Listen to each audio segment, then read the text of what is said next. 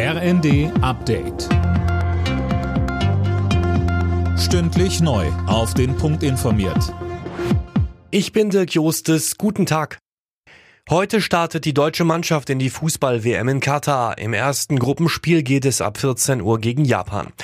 Überschattet wird das erste WM-Spiel nach dem Vorrunden aus vor viereinhalb Jahren weiter von den Debatten über das Verbot der One Love Binde.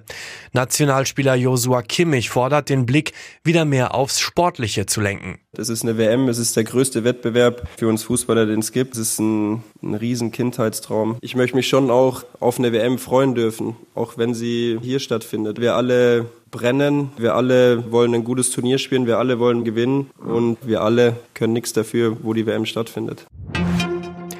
Bundeskanzler Scholz sieht Deutschland für den Winter gerüstet. Im Bundestag sagte er, die Bundesregierung habe das Land krisenfest und winterfest gemacht. Oppositionsführer Friedrich Merz warf der Ampel dagegen handwerklich miserable Arbeit vor. Auch linken Fraktionschef Bartsch war nicht gerade zimperlich mit seiner Kritik. Erst wollten sie gar keine Gaspreisbremse, sondern eine Gasumlage, also noch höhere Preise. Dann eine Bremse nach dem Winter, also März. Jetzt im Januar. Was für ein Chaos. Wie soll denn ein Betrieb mit dieser Herangehensweise seine Zukunft planen? Lieber Herr Bundeskanzler, Sie leiten kein Kabinett, das solide arbeitet, sondern da sind einige Dilettanten am Start.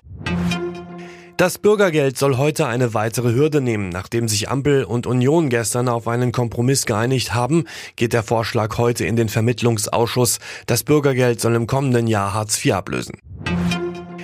Der Verdienstorden der Bundesrepublik Deutschland soll künftig häufiger an Frauen verliehen werden. Bundespräsident Steinmeier führt eine Frauenquote von mindestens 40 Prozent ein. Bisher wurde nur rund jeder dritte Verdienstorden an eine Frau vergeben. Alle Nachrichten auf rnd.de